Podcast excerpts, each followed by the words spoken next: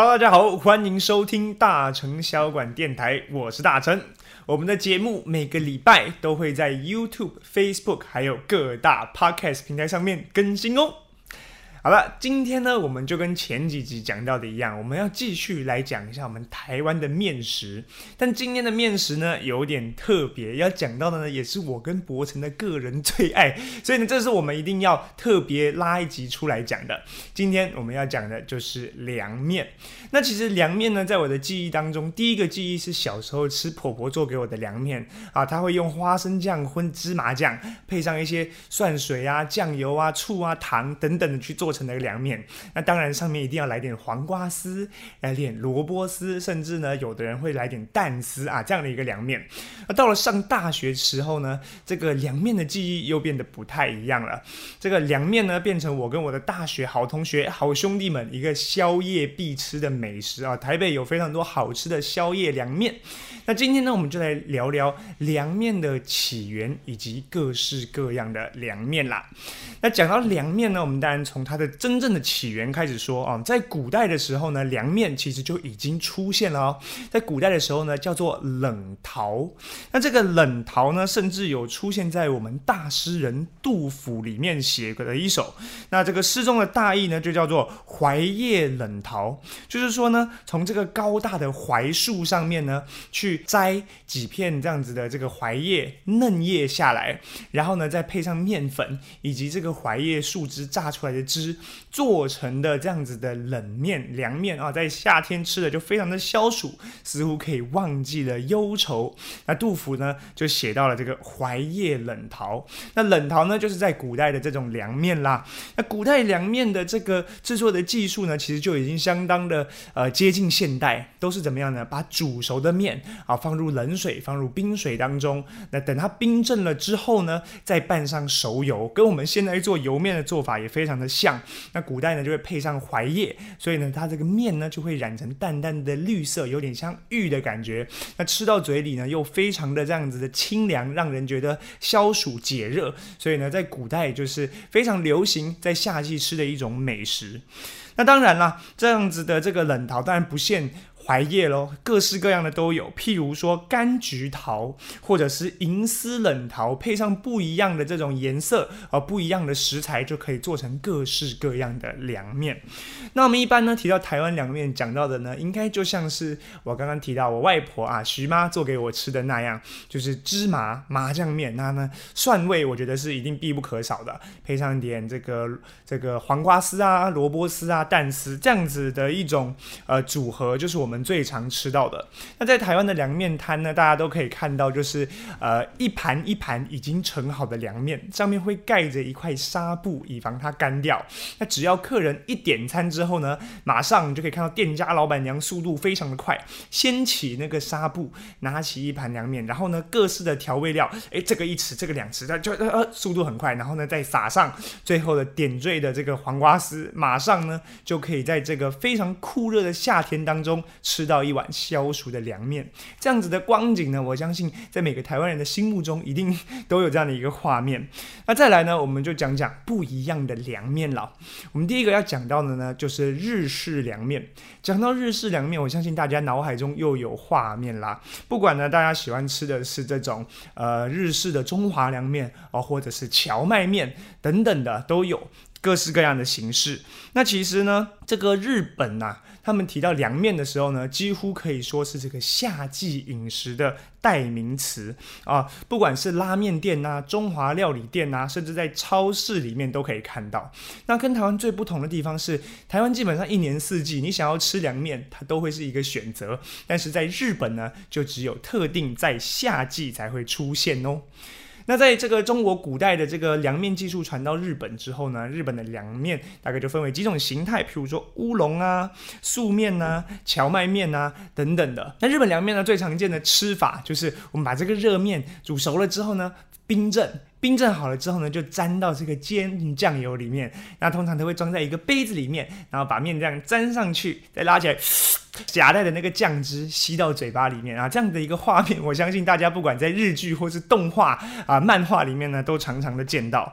那到近代以后呢，其实日式凉面除了这样的煎鱼酱油吃法之外，还有各式各样的变化啊，譬如说也有加入芝麻酱的，那另外呢也会加入梅子酱这样子清爽的口味。那甚至呢，我们也会在一些节目里面看到日本有那种流水面，在这样的流水里面去把面捞起来，然后呢就蘸着背着吃啊，各式各样的变形，各式各样的形态，就看出来日本人呢其实真的也是非常喜欢吃凉面的。那至于我们台湾人说的这种日式冷面的这样子的凉面呢，其实在日本呢，则是叫做中华冷面哦，叫做 hiyashi chuka 啊，hiyashi 就冷面啊，chuka 呢就中华。那这样子的一种中华冷面呢，是在日本对他们来说是中华饮食啊，中华料理。那这个跟我们之前也有提到嘛，就是在很多我们觉得很呃日式或者是很一般我们都可以吃到的料理，其实他们都归类为中华料理。那这个中华冷面的起源呢，当然有啊两种或者就是多种说法。那我们今天呢就找到一个有趣的来跟大家分享。那话说，在一九三七年的夏日啊，在仙台这个地方，当地呢会有一个叫做七夕祭这样子的一个祭典。但是呢，这个祭典会带来大量的游客嘛。不过当地的餐厅老板呐，中华餐厅老板却愁眉苦脸的。为什么会这样呢？带来游客不是应该每一间餐厅都高朋满座吗？但其实是因为呢，中华料理啊，给人一种大火快炒哦，热腾腾这样子的一种印象。所以在当时七夕季这样子的酷热的夏天里面，大家都会不想吃中华料理。那当地的这个仙台中华料理的协会啊，一个工会这样子的一个组织，他们就来一起研讨怎么样来想出一个对策，应应这次的夏天。那在多方的尝试之后呢，终于出现了中华冷面的。原型，那当时他们是这样子做的：首先呢，让这个已经煮好的面条呢泡上冷水之后呢，一定要涂上熟油啊，就是不管是各式各样的植物油，让这个面呢去保持它的一种新鲜，以及不会粘黏、不会变硬。然后呢，再配上煮好的高丽菜、腌过的黄瓜丝啊、腌过的红萝卜、番茄，还有叉烧这样子的一种组合。那酱汁呢，就是以鸡高汤为汤体，去配上酱油以及醋去调出来的这样的一个酱汁，就做出来了一个中华冷面的原型。那这个组合听起来就呃酸酸的、甜甜的，非常的开胃，又适合夏天来做食用。那也又因此有了这。个中华冷面，那在那个夏日过后呢，这个料理很快就大受欢迎。大家都知道，哇，这个红豆泥不卖的呢，那大家呢以后就变成了夏天一定要吃的美食之一。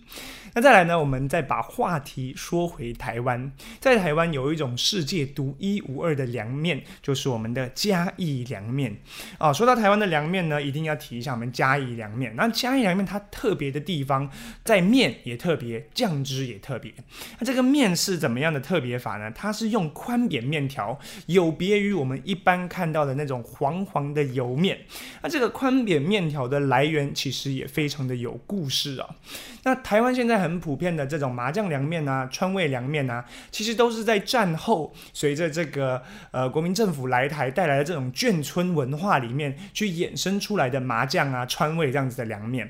那台湾本来呢是比较没有凉面这样子的食物，只有在嘉义这个地方有一种类似的食物叫做豆菜面。那这样子的豆菜面呢，它的这种形状呢本身就是比较扁、比较薄，口感非常的弹牙，也是放冷了以后呢。再配上蒜味酱油来吃，这样子一种豆菜面呢，就是一个我们台湾原生的凉面的一种原型。所以嘉义的凉面非常的特别，它首先它是台湾土生土长的凉面，那另外呢，它的这个酱汁以及它的面体。都长得不太一样。那讲到这个酱汁，它到底哪里不同呢？我相信大家有吃过这个嘉义凉面，就会知道嘉义凉面呢，它会加美乃滋，但是这个美乃滋又不是一般我们超市就可以买到的那种美乃滋，在嘉义当地人呢会叫这种美乃滋叫白醋，因为它吃起来的味道呢确实是有酸酸的这种醋味。那这个白醋呢？我们如果不是手工制作的话，有一个很有名的一个知名老品牌，就叫做白雪牌，这样是最为常见的一种嘉义特有的白醋。或者是说美乃滋。那这个白醋是怎么来的呢？它的创始人呐，就是我们的蔡水踏先生。他曾经在一个日本的餐厅里面打工，就看这些日本的师傅呢，会在冷盘上面挤上一种美乃滋。那这个美乃滋跟一般的美乃滋最不同的地方，就是它有加上酿造醋，所以呢，它这个美乃滋啊，会有点酸酸的，有点刺鼻，这样子的口感呢，非常的开胃，适合加在冷盘之上。那后来呢，这蔡水踏先生就想要把这个美乃滋在嘉义的地方发扬光大喽。那大家说，哎，你这白色的酱好有意思哦，是什么酱啊？好好吃。这个蔡水踏先生呢，一下也不知道怎么说，因为美乃滋这个词，当时的台湾人可能比较不认识，也比较奇怪。